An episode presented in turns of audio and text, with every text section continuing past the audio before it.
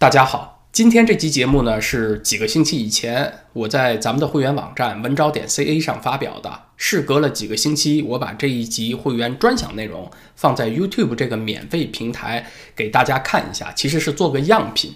因为这么长时间，我们又多了很多新观众朋友，想让新朋友了解一下我们那个会员网站都有些什么内容，在讨论一些什么话题。主要是一些知识性、思想性更强的内容，是一些更加深入的历史社会话题。那时事性呢就没有那么强了。如果有在这方面有更深入兴趣的朋友呢，就请订阅咱们的会员网站文招点 ca。在这个平台上呢，我和网友的互动也会更多、更直接一些。朋友们的留言呢，每过几天我自己都会去看啊，而且会尽量的回复啊。那么好，接下来呢就是咱们这集样品的内容了。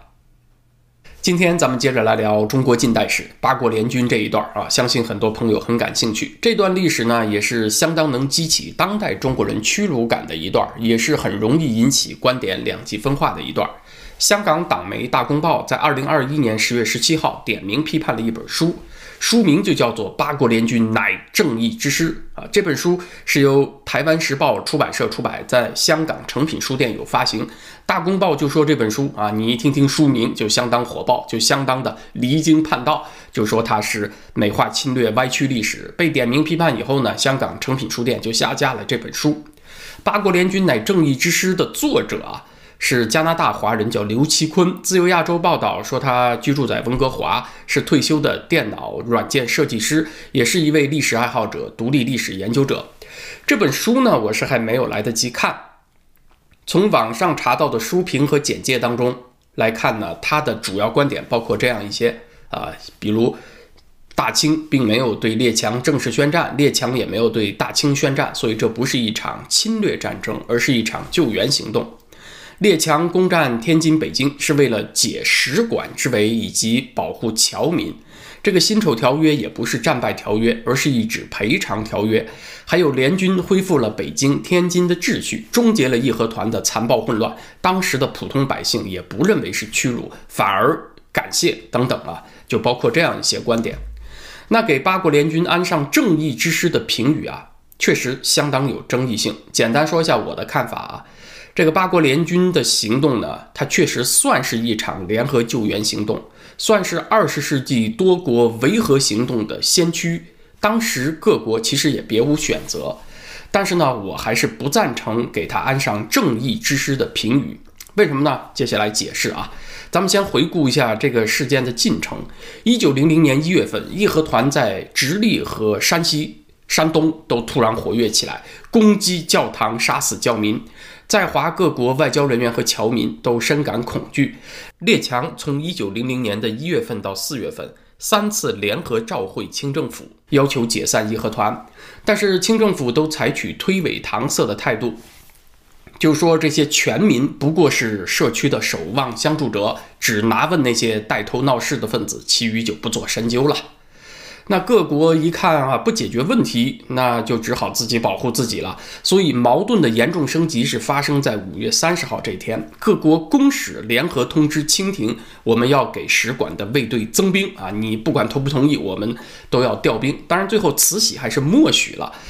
所以各国就从天津的租界调兵，共四百多人，也不多。那进到北京的使馆区。好莱坞在一九六三年推出的电影《北京五十五天》，它的故事线就是从这个时候开始。美国海军陆战队步行了七十多英里，从天津到北京。这部电影呢是在西班牙拍摄的。为了还原当时北京的风貌，制片方应该说还是相当用心，还真的就布景搭了一个前门楼子出来啊，饥渴乱真。这个使馆增兵的举动呢，是让慈禧深感威胁啊！洋人调兵都进了京了，所以他也进一步放纵了义和团的破坏活动。六月七号，义和团就进了北京。十号，支持义和团的端郡王载漪获得任命，掌管总理各国事务衙门，就相当于当了外交部长，却和列强交涉了。所以支持义和团的人当了外交大臣，那各国实际上已经不可能从外交渠道投诉义和团了。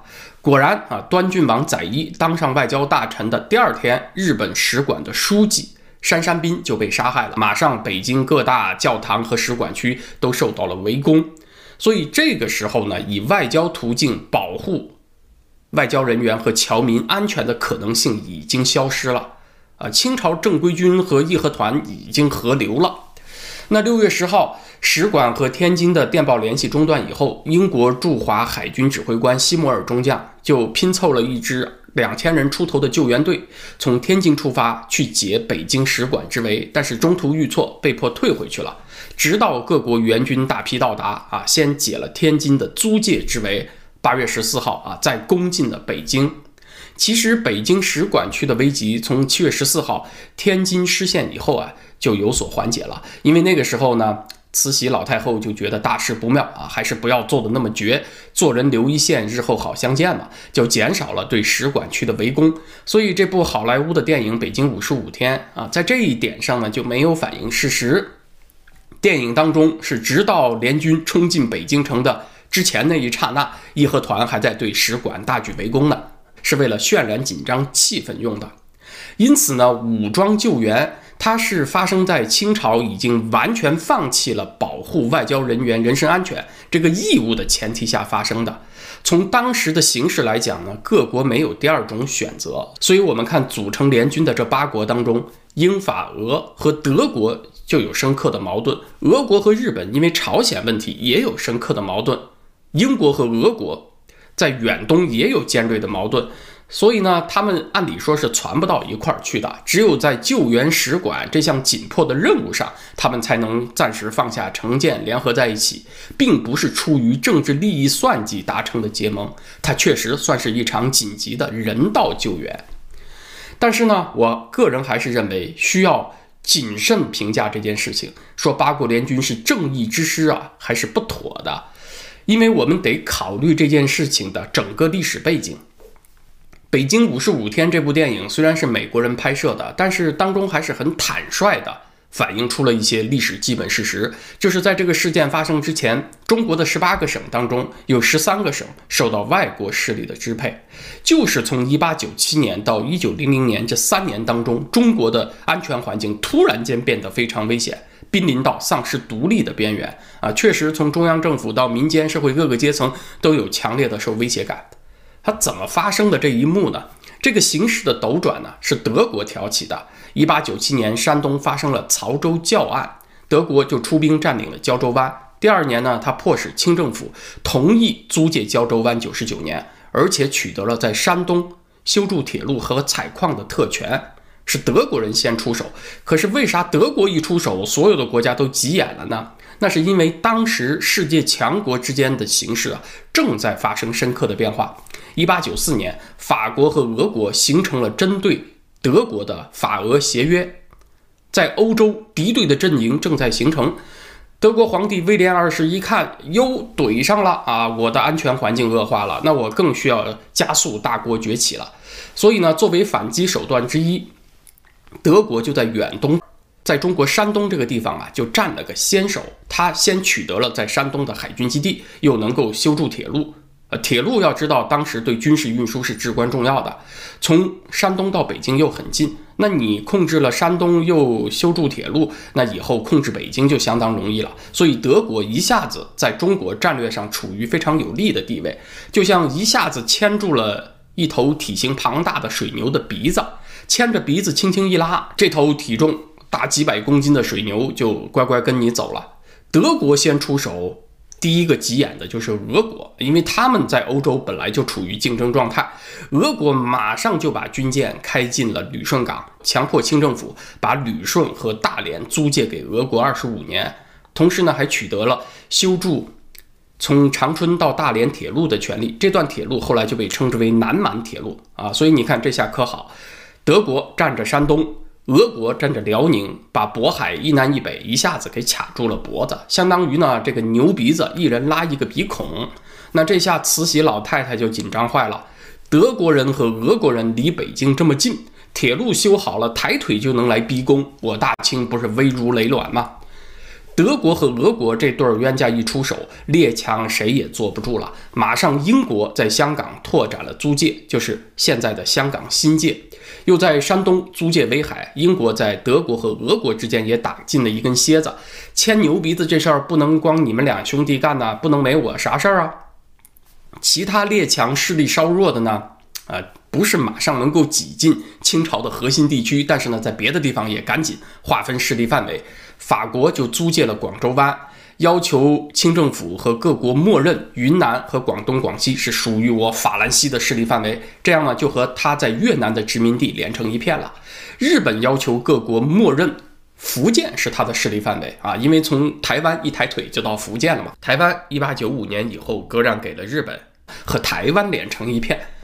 那这里就要解释一下势力范围这个概念啊，它并不是真的占领你的领土，一般呢是指某个国家在这个区域里面享有经济方面的特权啊，什么采矿啊、修筑铁路啊和贷款方面的特权。比如清政府要在广西和云南修筑铁路，那就必须优先由法国的公司来承建。向法国的银行贷款，铁路修成以后呢，由中法组成合资公司来管理，把其他国家都排除在外。所以呢，这个势力范围它是以军事优势为后盾实施的经济控制。它虽然不是直接占领，但是也严重伤害了中国的主权和独立。不仅如此啊，列强深度介入中国以后，它又必然和中国已经存在的割据离心势力相勾结，让慈禧老太太就更加不安。这又要说到一个历史的变化趋势啊，就是平定太平天国的过程当中，为了筹措军费啊，设立了一个新税种，叫做厘金。它其实是境内的商品流通税，这部分钱呢归地方财政支配，这样地方政府既拥有了行政权，又有了一定的财政权和一定的军权，它的独立性就大大增加了，督府的权力扩大。总督和巡抚权力扩大是晚清的一个现状。你像袁世凯在山东和直隶镇压义和团，本来中央的方针呢是要包容义和团的，但是他置之不理。还有这个八国联军事件发生以后，李鸿章和张之洞所串联的东南互保，不对列强开战。虽然他们的选择是对的，但都是和中央政府对抗啊。你可以看得出来，晚清总督、巡抚他们的权力是很大的，独立性是很强的。列强在中国划分势力范围呢，他就必然和总督、巡抚这些所谓封疆大吏紧密的联系，架空中央，这都让慈禧老太太特别的紧张。所以，这位老太太怎么突然间发飙一挑八，呃，和列强开战呢？也不是她脑子突然进水疯掉了。一八九九年又发生了己亥立储事件啊，慈禧呢想废掉光绪帝的企图被列强给阻止了。这个故事咱们以前讲过啊，今天时间有限，不细说了。总之呢，老太太一看，哟吼，列强在中国划分势力范围，控制我们地方省份。我现在想改立储君呢，你又干涉控制我中央人事的变化，那我大清不是马上就要丧失独立性了吗？你把我啥事儿都管了，所以呢，就不难理解他当时那种紧迫的危机感。我们研究历史啊，一项关键就是一定要建立在共情的心态之上。就是要设身处地的还原当时的情景，你得进到那个时候历史人物的脑子里，才能够理解准确啊，他为什么要做出这样的决定？所以从大的背景出发呢，列强伤害中国的主权和独立意图是明确的，而且是蓄谋有计划的。所以，我们虽然承认八国联军打进北京是一场人道救援行动，清政府完全放弃了保护外交人员人身安全，是破坏了国际法，那这一点是无可否认的。但是呢，它只是整个大拼图当中的一块儿，放在大的历史背景当中呢，我们还是不宜给八国联军贴上正义之师的评语。问题在于，慈禧老太太手中没有合适的工具来挽救危难。你拿什么来逼退列强呢？刚刚甲午战争战败，对吧？啊，你这个陆海军都折戟沉沙了。哎，这个时候义和团兴起了，于是慈禧头脑中就浮现出了“人民战争”四个字。端郡王载漪和兵部尚书协办大学士刚毅，他们都联合上书，称义和团为义民，说民心可视，民心可用。山西巡抚玉贤也完全持相同的看法。这里呢，我们需要特别注意一下啊。主张利用义和团的体仁阁大学士徐桐是理学家，还有徐桐的学生礼部尚书启秀也被八国联军定为战犯，他们都算是儒学当中的正统派啊。这就涉及到呃当时统治精英的一个深层心理了。孟子当中有一句名言，叫做“天时不如地利，地利不如人和”啊，所以呢，儒家有一条基础的判断，就是人心向背是决定。历史变化的因素对不对呢？从哲学上来讲，得民心者得天下嘛，啊，这当然是不错的。但是在东西方文明发生冲撞的那个关头，这个历史时刻，这句话就有点变味儿了，它就被赋予了一种神秘色彩，类似于一种心灵鸡汤，给遇到挫折、极度沮丧的这些天朝精英们。一种安慰和幻想啊，什么意思呢？就是让他们认为我们之所以输了，那是因为我们还没有凝聚起人心。只要万众一心，那就是我们的终极武器啊！我们的力量就显现出来了啊！四万万民众一条心，洋鬼子能干得过我们吗？啊，就被赶跑了。第一次鸦片战争以后，出任两广总督的徐广进也曾经写信给林则徐。问计怎么样？这个对付洋人，林则徐呢也是给他回了一句话：“民心可用。”徐广进从此也是“民心可用，民心可用”，老挂在嘴上，就跟念咒一样。可见呢，这是当时精英的普遍心态。而这碗鸡汤呢，对慈禧老太太又有特殊的催眠作用，因为清朝统治者对占人口多数的汉人一直持防范心态，也自知得不到汉人的真心拥护。第一次民间打出了扶清灭洋的旗帜，让慈禧老太太就觉得跟中了大彩一样，特别高兴啊！正好自己的陆海军力量啊也没有嘛，正是借人民战争排山倒海之力把外国势力撵出去的时候，他就很自然有这种想法：民心可不可用？民心确实可用，但是这里有一大误区啊，就是民心可用的优势啊。其实是在西方列强那边，而不是在中国的儒学大师这一边。为什么呢？因为欧洲列强在十九世纪末普遍建立了宪政体制。德国算是保留专制成分比较多，但是早在一八七一年就颁布了宪法，实行政党政治。日本在一八九一年也颁布了明治宪法。所以列强虽然在国际上扩张，但是国内都在向共识政府转型。在宪政体制之下，立法、司法、行政三权分立，各司其职。有相当的结社自由和出版自由，所以民心民气这个东西啊，它就不是一个特别飘忽的东西，就不是个心灵鸡汤了。它是实实在在的体现在国家每件大事的决策和执行的过程中。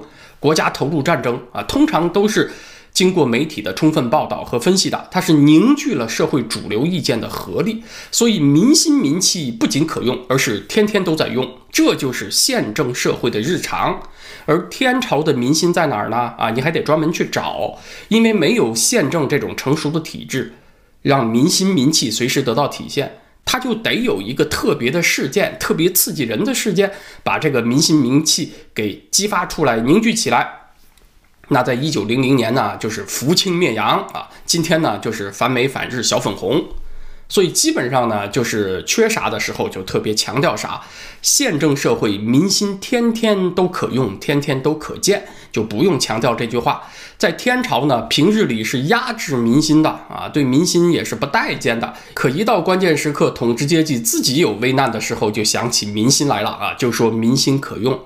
但是啊，义和团的这个民心，它并不是。建立在公民对国家的责任感、对国家认同这种基础上的民心呢，它就是一个很热闹的假象了。它体现为什么呢？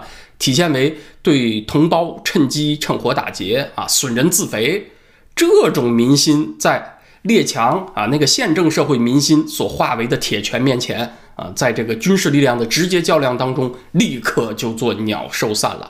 所以，这种所谓的人民战争是一种幻象。可是这种幻象在老太后、在后来的国家主席和总书记头脑当中却挥之不去啊。那今天关于八国联军这一段呢，咱们就聊到这儿啊。以后咱们接着聊其他关于中国近代史的话题。谢谢大家。